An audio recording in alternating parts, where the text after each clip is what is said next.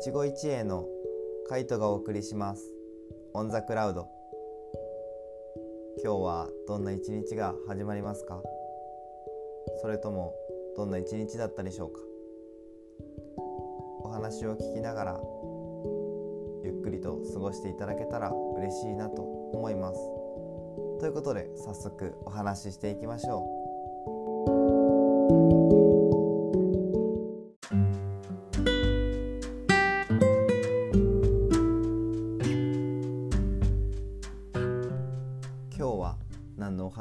していこうかなと考えてたんですけど、まあ、よくある自分がやりたいお話、うん、まだやれてないんですけどこれやりたいなっていう話を、まあ、時々させていただいてるんですけど、まあ、そのシリーズこれもシリーズになってるのかないつの間にか。まあこうやってね自分がやりたいことをシェアするのも楽しいしそれを聞いてあなんか自分もそれやってみたいなって思ってもらえたら嬉しいですしまたね全然自分が全然知らないことを教えてもらえるのは嬉しいのでそれをシェアしていただけたら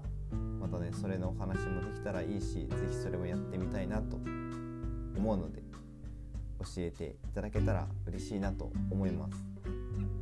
で今日はね自分がまたやりたい話をやりたい、うん、興味があることについてお話ししますね。まあでもやりたいことか。やってるか、うん、で今日の話はダイビングの話をしたくて自分ダイビングをやったことがないんですよ一回も。シュノーケリングはやったことあってシュノーケリングだからあの酸素ボンベとかは背負わずにゴーグルと口から息吸うためのものをつけてまあだからゴーグルか。ゴーグルとフィンはつけるのかな。足にフィンつけてスーツを着てそれで潜りましたね。潜るじゃないか。海に入ったりして泳いだことはあるんですけどそれもそれはそれででも楽しいですね。やったのは沖縄でやったのかな。小学生ぐらいの時に沖縄家族で旅行に行った時にやった以来なのでまあ年を取ってからまあでも本当にそれ小学生とかだからまあ10歳。もうちょっと上かな。1110小学5年生とか6年生だとしてもそれぐらいですね。なのでまだまだ子供って言ったらいいのかな？まあ自分今でももしかして子供かもしれないですけど。まあでも今の年齢の半分ぐらいの時に行ったのでだいぶ遠い昔ですね。結構もう10年以上は前の話になるのかな。それ以来してないので、まあ、シュノーケリングもねもちろん面白いかなと思うんですけど。ダイビング。これは本当に海の中にしっかり潜ってでもゆっくりいろんなものが見れるじゃないですか。シュノーケリングとかだと息持たないからあこう顔がねしっかり出て息が何て言うそのちゃんと息吸うところが出てたらいいんですけど、まあ、潜ってゆっくりねそんな奥深くまで見ることはできないからそれはねダイビングの楽しみというか魅力なのかなって思いますね。本当に深くまで潜って近くで見えるっていう深いところに潜っても息がしっかりできるから、まあ、酸素ボンベがあればね息ができると思うのでそれでゆっくりとした海の風景とか海の生物とかを観察できるってすごいいいなと思って、まあ、どっちかというとちょっと話それちゃうかもしれないですけど海と山だったら結構海の方が好きだなって思うんですよね。やっぱ海で育ったからそう思うのかもしれないんですけどだからこう海にねの方が好きなのかなってやっぱ個人的には思ってるんですけど。いやだからこそダイビングやってみたいなと思って。やっぱあったかい海とかだと結構綺麗なあのー、魚とか、まあ、海自体も綺麗ですし、まあ、そっちの方が楽しそうだなっていうのもあって。で一時期調べてたことあったんですよ。でまあその中でもいろいろ本当にあると思うんですよね。スポット的には。あると思うんですけど2つこことここは行きたいなって思うところがあってそれがえっとね1つ目がグリーンレイク。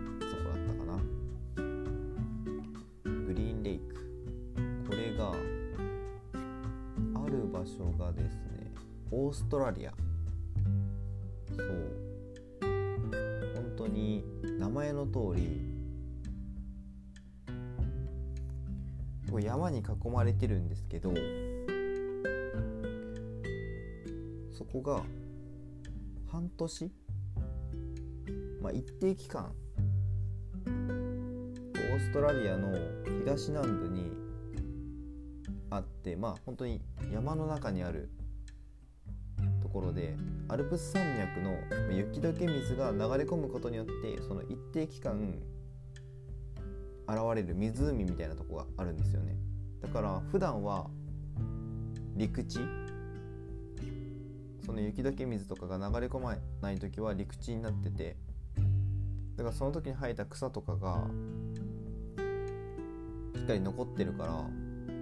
結構美しいこう緑色になってるんですよね。でまあ雪解け水も綺麗だからまあ実際に行ったことないから写真でしか見たことないんですけど、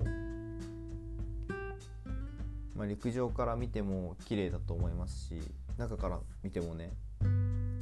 あの本当に陸にあった植物がそのままあるのでで木とかもそのまますっぽりと埋まって見えたりもするんですよね。だから木々とか本当に花とかがそのまま水の中で咲いてるっていうなかなか神秘的じゃないですか。この場所だからこそ起こるっていうそういう場所だからこそね起こるものだと思うので通はやっぱりずっと水の中にあるものは水の中にあるし、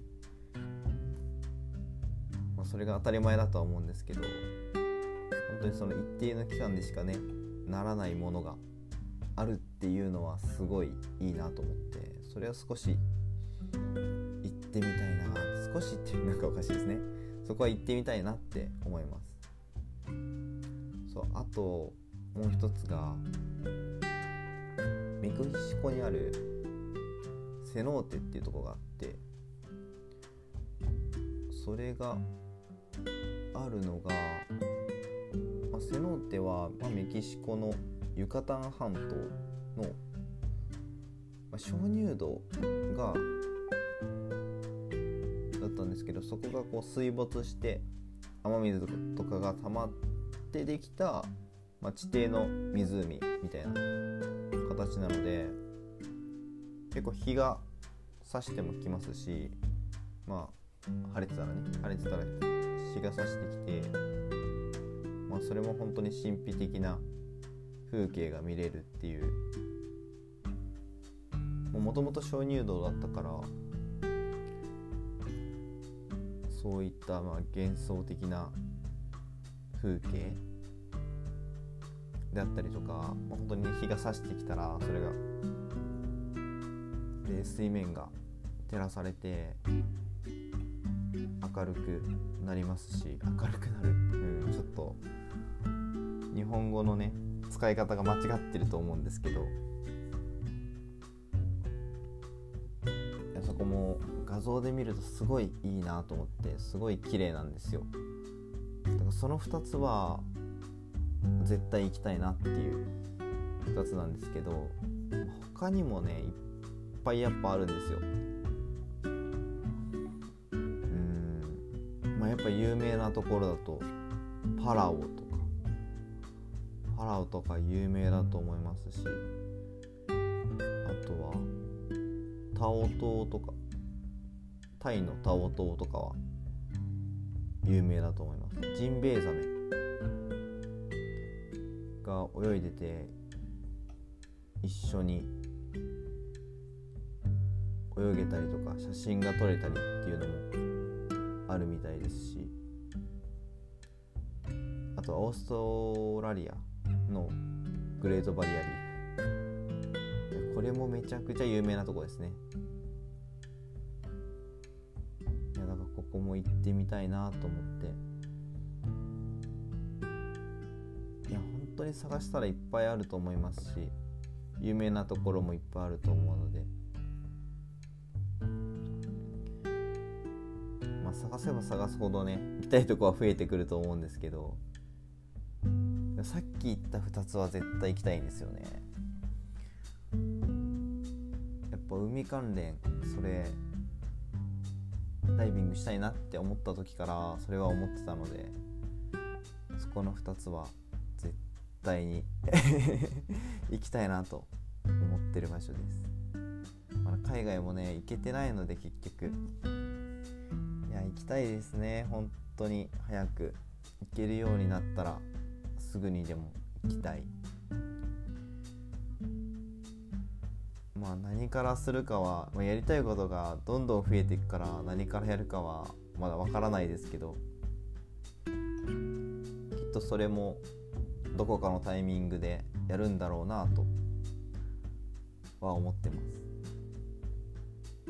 まあ絶対やりたいことなんでねそこは。結構行きたいところはあるんですけどね。本当になかなか実際できてないっていうことがいっぱいあるなと改めて思いました。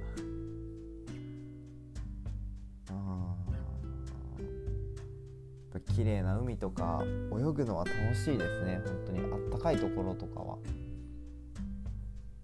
本当に心地よく過ごせますし。なんでだろう。あんなにゆっくりと過ごせるのは何でですかね。あったかいところよは特にそう感じるんですけど。やっぱり気持ちを穏やかにしてくれるのかな？気候の変化がない、まあ、特にあったかい地域だと余計にそう思います。どうなんでしょう？でも自分の中ではそうは思ってるんですけど、うん、やっぱ日本だとこう沖縄っていうイメージがすごいあるので、まあ、沖縄も行きやすいですしなのでそこも行きたいなとは思うんですけどやっぱり日本だとあったかいとこって考えるとそこが一番なのかなって思ってしまいますね。季節をやっぱ選んでしまうと思うのでまた沖縄も行きたいなって思います沖縄だったらまだ近いですからね。海外。さっき言ってたところメキシコとかオーストラリアかな？だと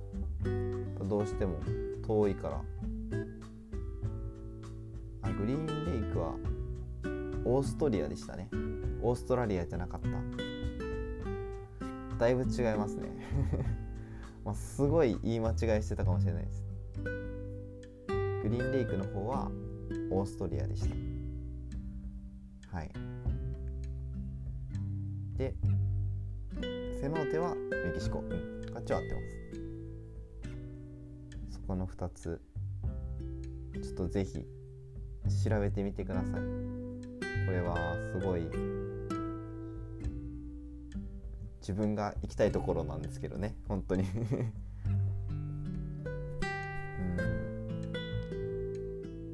たちょっと行きたいところを増やしたいな。ダイビングも。やり方とか。どこ行きたいかなっていうのを調べつつちょっと楽しみをいっぱい増やしておきたいなと思います。いやこんな感じで前半のお話は終わりたいと思います。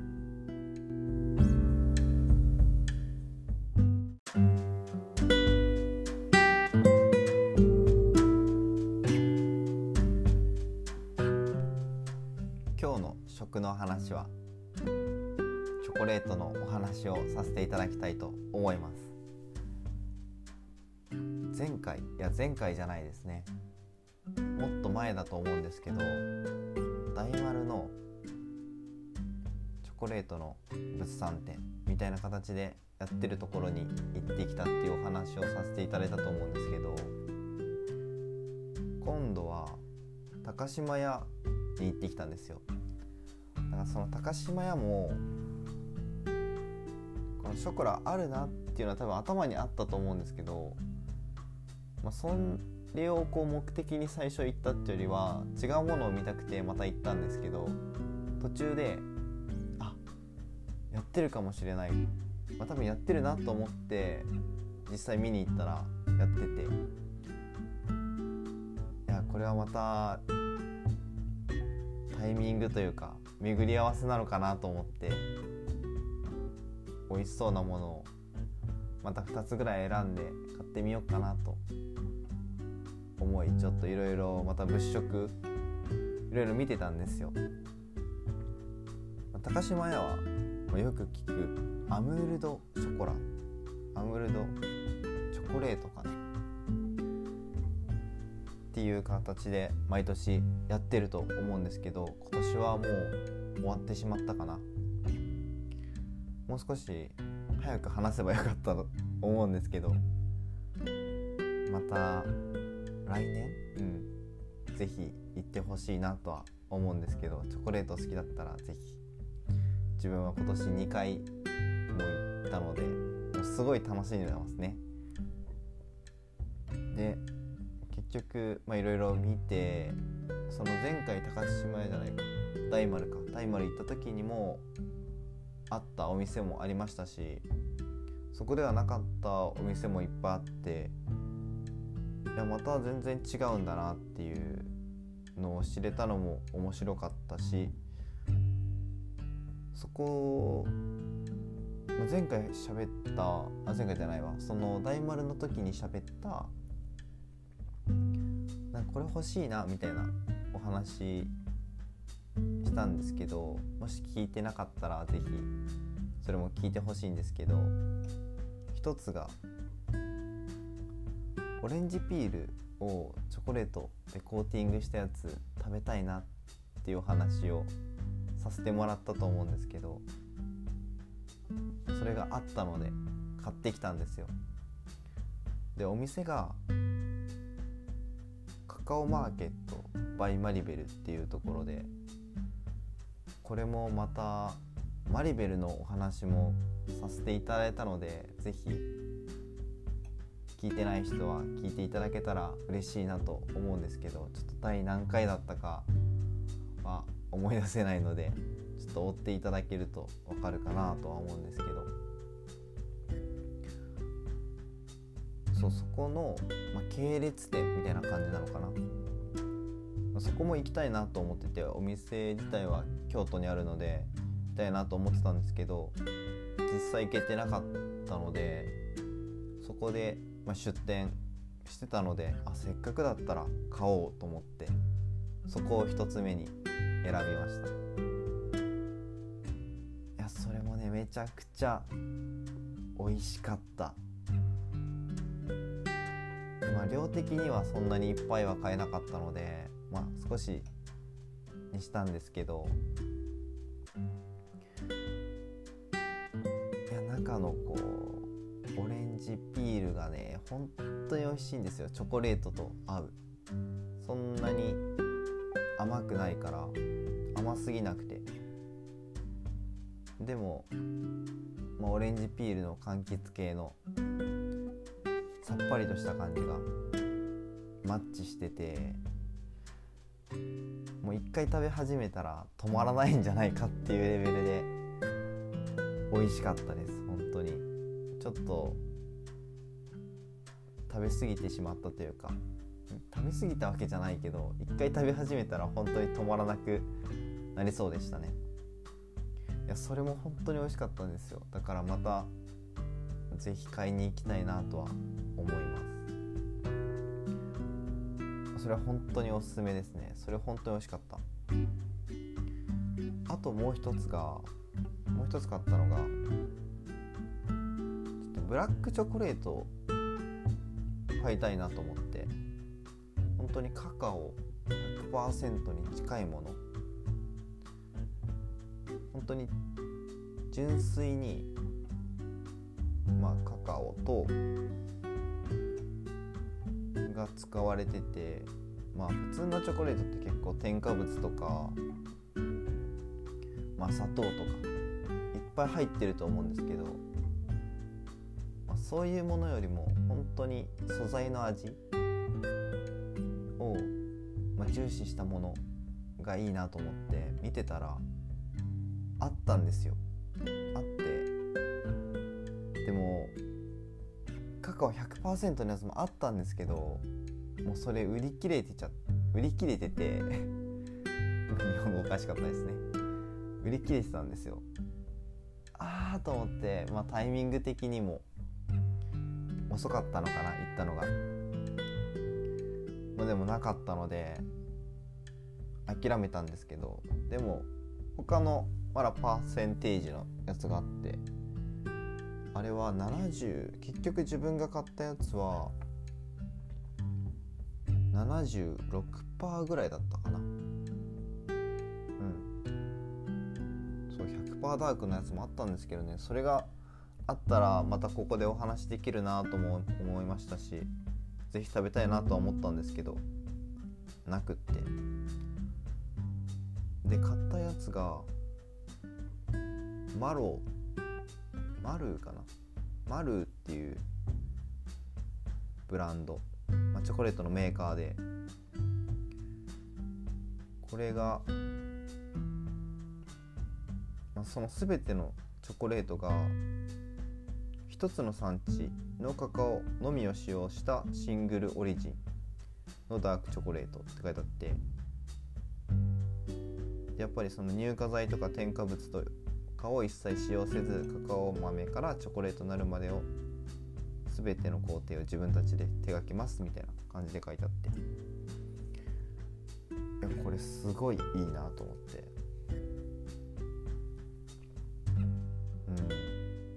トナムの6つの産地で採れたカカオ豆から作られてるみたいです。そうだから本当に1種類のチョコレートにはその1つの産地のカカオだけを使用してる使用しててまあ、だかなかワインみたいにこうテロノワールってなんか聞いたことありますか？その気候とか、まあ、土とか地形とかそういう特徴が同じ、まあ、カカオとかうん、まあ、ワインでいうそういうブドウとかの品種みたいなこう味に変化が生まれとか生まれたりするんですよ。だからその産地ごとに、まあ、風味とか香りとかが違うっていうところがあってそれにこだわって作ってるみたいですこの「マルー」っていうところもからねすごい本当は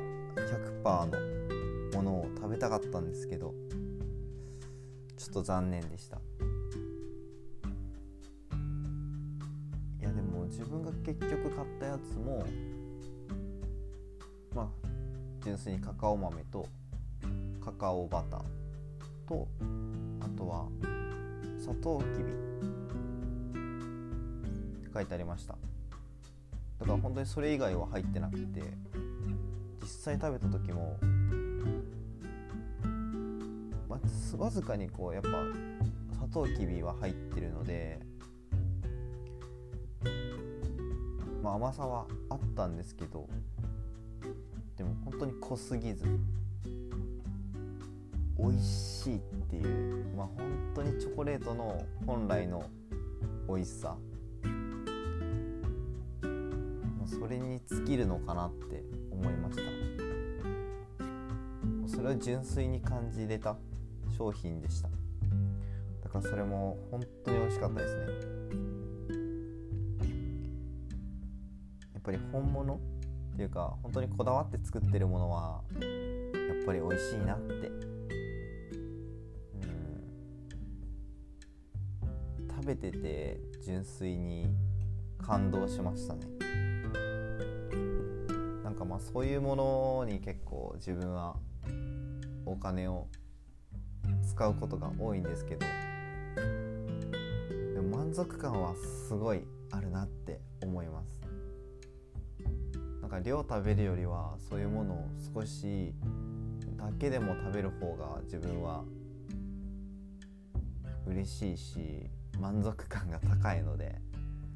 まあ、そういうものにね使うことが多いんですけど、そこは価値観の違いだから人それぞれね思うとこはあると思うんですけど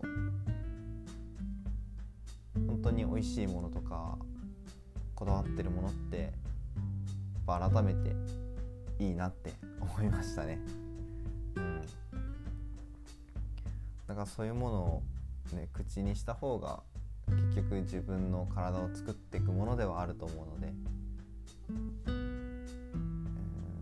そういうものをね選んで食べたいなと思いますし、まあ、実際それが美味しいなって自分は感じるので、うん、他にもいろいろ探してみたいなと思います。いやチョコの話はねまたこれ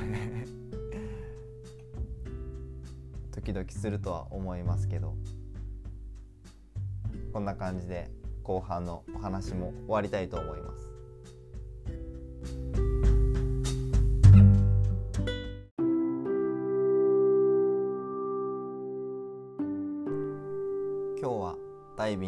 話とチョコレートのお話をさせていただきました。ダイビングめちゃくちゃやりたいんですよね。そうやって言いながらなんだかんだ本当にできてないわけなので。うん。やりたい。海潜りたいなってやっぱ思います。時々。今が本当に海近くないんで海近いところもいいなって思いますね。ないとないで。今までは当たり前にあったものなので当たり前にあったそうですね。近いところにあったとこものなのでそんなにありがたみを感じてなかったですけど遠くなると本当にありがたみを感じるなと。うんありがたみではないか。っていうかああやっぱあってよかったのかなって失って気づくわけじゃないけど失ってはないからな。身近にないからこそ感じるっていうのはあるのかなと思いました。い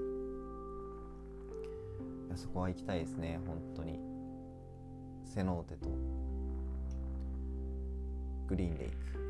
その2つは。きたいなと思います。もうこれ 前半の話で何回言ったんだろうって話だけど。あとはチョコね。また 美味しいもののシェアはしたいなって思うのでこうやって後半は特にお話しさせていただいてるわけなんですけど。結構最近は言った話ばっかりかな。が多いんですけど実際また食作るの方も、うん、作ったりする方もなんか今日本語おかしかった。本当に。実際に自分で作ったものとかのお話もできたらいいなって思うしまたこれやりたいっていうのも、うん、食の話でもできたらいいなと思うのでまた次回。次回はどんな話するかはまだ全然決めてないですけどまた楽しみにしていただけたら嬉しいなと思います。皆さんが今日どんな一日始まるのかそれともどんな一日だったのか、うん、このラジオを聴きながら過ごしていただけたら嬉しいなと思います。